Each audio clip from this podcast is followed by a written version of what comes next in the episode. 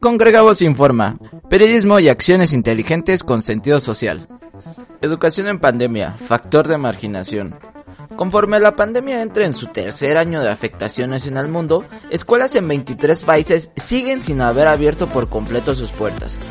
Muchas niñas y niños que se encuentran en edad escolar estarían a punto de abandonar las aulas, lo cual sería un nuevo impulso para la marginación en el mundo. Las niñas y los niños que no asisten a la escuela se encuentran en situación de vulnerabilidad y, en un futuro no muy lejano, probablemente se encuentren en situación de marginación. Lo anterior porque cuentan con menores posibilidades de contar con conocimientos básicos indispensables, como leer, escribir o contar con el mínimo de lógica matemático necesario.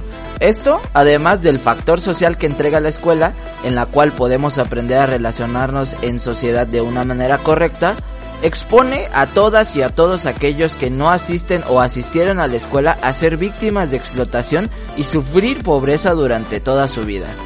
Las niñas y los niños que no van a la escuela son quienes sufren las peores consecuencias. Los datos de antes de la pandemia de 32 países y territorios revelan un nivel de aprendizaje alarmantemente bajo, que probablemente ha empeorado debido a la magnitud de la pérdida de aprendizaje ocasionado por la pandemia.